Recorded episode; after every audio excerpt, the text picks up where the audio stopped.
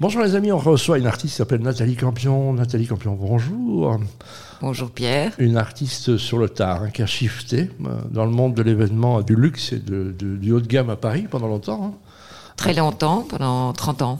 avec euh, une belle histoire avec euh, Profers, hein, qu'on connaît bien, euh, Bruno Pagny and Friends, comme on dit, que tu as défendu euh, à Paris, on va dire ça comme ça. Oui, j'ai travaillé pour Bruno Pagny et puis le fleuriste Thierry Boutemi pendant de nombreuses années. Voilà, Thierry Boutemi, on peut expliquer aux Bruxellois qui connaissent. Moi, je connais, mais c'est quoi? C'est qui? C'est pourquoi? Thierry Boutemi, pour moi, reste un des meilleurs fleuristes au monde. Et euh, on a, j'ai, produit euh, tous les événements de Thierry à travers le monde pendant 15 ans. Quand, pourquoi alors quitter ce monde euh, du luxe, du, du haut de gamme et Paris C'est un moment à Paris, on implose un peu? Non, je pense que c'est des questions personnelles par rapport à la vie qu'avant. C'est qu'on se dit qu'à un moment donné, il faut euh, aller vers ses rêves et prendre euh, ses racines, reprendre ses racines. Voilà, tu as repris les racines dans une propriété familiale Tintange, hein, dans les Ardennes. Tout hein. à fait. Ça qui était important pour toi? Euh, très important. Pourquoi? Parce que tu n'y passais plus assez de temps, tu avais besoin de, de, de rattraper ton passé ou de revivre ton passé? Euh, je pense que pour moi, la nature est un élément essentiel et constituant de ma personnalité. Et que vivant à Paris euh, pendant 30 ans et dans le monde de l'événementiel, euh, fait que j'ai perdu un peu mes racines et, j'avais envie de retrouver ça, euh, de me balader dans les bois, de regarder les arbres, de humer euh, l'air euh, et d'être en symbiose avec cette nature et, et mon moi. Tu te souviens du moment où tu as décidé, ça y est, go, j'y vais? Il y a un moment, il y a eu un déclic? Il y a eu un déclic un matin, je me suis réveillée, je dis si je continue comme ça, je vais chavirer. Et donc il faut absolument que je touche la terre. Pas, c'est de la protéger un petit peu. hein. Tu te sentais en danger? Oui, je me sentais en danger au niveau euh, trop de travail. physique, psychologique, Oui, trop de travail. pression, parce que là, à Paris, effectivement, quand on pour travailler, c'est amusant, mais on n'a pas de, de- un week-end à Paris, c'est un cauchemar. Non, mais j'adore le business. Je reste une femme de business aussi. Il y a un côté très excitant, mais la na- mais euh, il y a un moment donné, on perd ses, ses valeurs. Je les, je les avais pas perdues, mais c'est un milieu terriblement compétitif. Euh, Thierry est un homme très sensible et j'ai essayé de protéger cette sensibilité euh, le plus longtemps possible. Mais on était confrontés de plus en plus à des problématiques euh, de budget et Voilà, autres. De, manque de respect, voilà, c'est ça. Et euh, s'occuper d'artistes que tu es devenu, maintenant de passer de l'autre côté de la barrière, ça n'est pas facile. hein. Donc il faut être un grand frère, un psychologue, un assistant social, euh, un, préfet de discipline, il faut tout être. Alors que tu faisais déjà de l'art ou tu t'y es mis comme ça euh, Non, pas du tout. Petite, je faisais juste, j'allais comme tous les enfants de ma famille, on allait dans les ruisseaux glaner de la terre et faire de la terre glaise.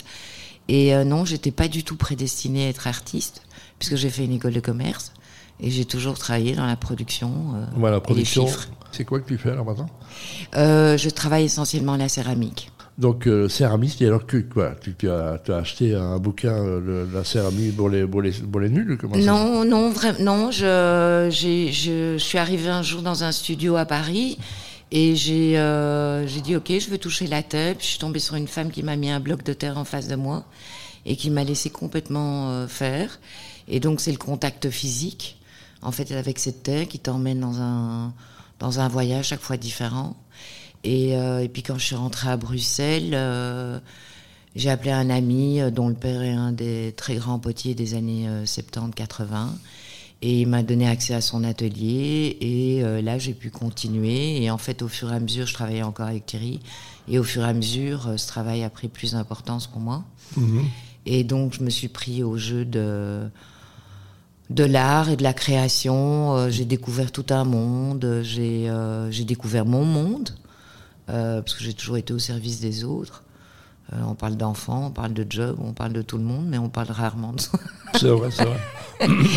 Et, et voilà, et euh, cette, histoire m'a emmenée, et, et puis j'ai arrêté. Je me suis dit, bah, il faut pas avoir peur. Euh, tout un temps, je me suis dit, mais il faut que je garde des, des sécurités financières, il faut que je continue ceci vis-à-vis de Thierry, que j'aime énormément, vis-à-vis de tout ça. Et puis donné, je dis non, bah, ok, le bon. confinement a aidé. Ça a fait du bien à tout le monde, tout le monde est de, s'est découvert, pas mal de gens se sont découverts des, ou en tous les cas, on fait sortir le côté artistique hein, Beaucoup ont écrit, beaucoup ont produit, beaucoup ont chanté, beaucoup ont dansé, et puis les arts se sont décloisonnés. Et alors maintenant, tu arrives à en vivre de ton art? Euh, vivre, non. Non. Non, je n'en vis pas, mais je pense que j'ai pas peur de l'argent euh, et je crois que euh, il y a moyen euh, de diminuer fortement ses dépenses. Voilà. Et donc je suis au strict minimum. Et en soi, ça ne me rend pas malheureuse du tout. Et, euh, et je me dis toujours, il y aura une bonne âme au cas où. Bah, c'est vrai, mais on peut croire que là-haut, il y a des gens qui te protègent. hein, il y a- il y a- si on peut appeler à eux, c'est tout. Et dans ton travail, tu, pro- tu produis, tu exposes maintenant un peu? Alors je produis et euh, là j'ai une exposition dans, dans le mois- au mois de novembre Mhm. Euh, qui est à la chapelle de Bundal. Ouais, Un bel endroit. hein, donc, euh, après- Magnifique endroit. Et pour moi, il y a quelque chose de sacré dans cet endroit. Je suis pas croyante, mais il y a, je relis très fort euh, tout ce qui est sacré nature. Euh, et bon, pour moi, c'était vraiment un objectif d'exposer dans une église. Euh, là, en l'occurrence, c'est une chapelle, et donc j'ai ce solo show. euh, De quand à quand, rappelle-nous, Nathalie? Euh, ça démarre le 16 novembre Mmh. jusqu'au 3 décembre. D'accord. Donc, ouverture, ça vous allez chercher. On retrouve ça sur un- les internets, comme on dit? Oui, on retrouve ça sur les internets et c'est soutenu par la commune d'Ixelles, donc voilà, euh, il y a quel- toutes les informations. Très dynamique. Il y avait un parcours d'artiste il n'y a pas longtemps qui est magnifique. Et la chaussée, la chaussée de Bundal, vous allez voir, qui est vraiment euh, euh, parallèle à l'avenue Franklin Roosevelt. Allez vous balader, c'est un endroit magnifique et qui est devenu un, lieu d'art depuis euh, oh, une quinzaine, 15-20 ans, je crois maintenant. C'est quoi ton vœu alors Qu'est-ce que tu as demandé au Père Noël, toi, Nathalie? Ce que je demande au, au Père Noël, c'est... Enfin, je sais pas, je crois pas trop au Père Noël, parce que...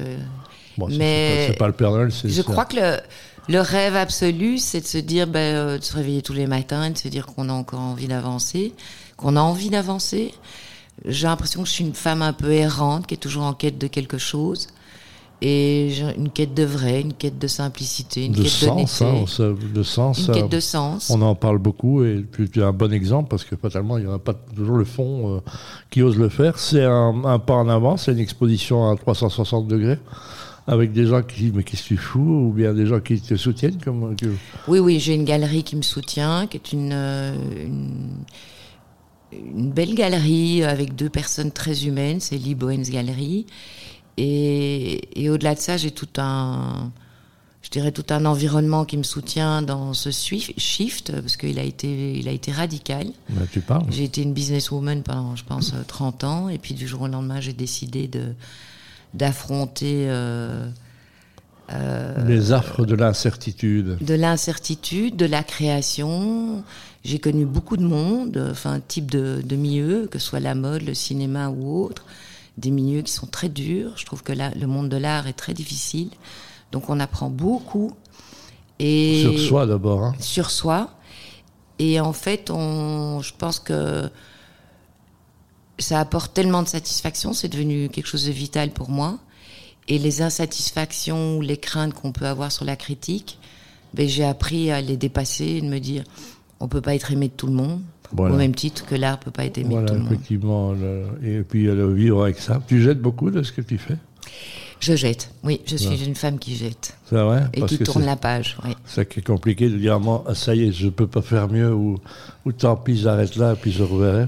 Tu revisites des choses, il y a des choses que tu as revues, ou que tu mets dans un coin, que tu peux retravailler, je sais pas si ça te permet de le faire. Non, je suis vraiment quelqu'un qui jette. À un moment donné, je regarde l'œuvre et puis je me dis, euh, j'attends un petit Qu'est-ce peu. qui t'est arrivé, quoi? Donc c'est voilà, donc c'est ça.